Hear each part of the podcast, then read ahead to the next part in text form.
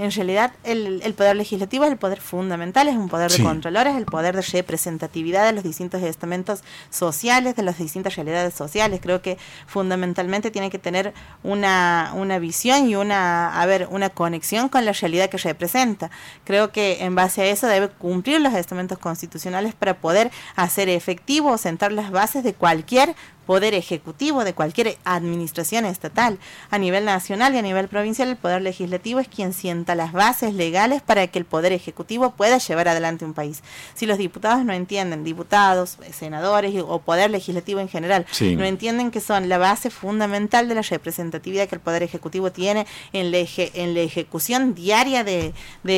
llevar adelante un gobierno, creo que no están, no están preparados para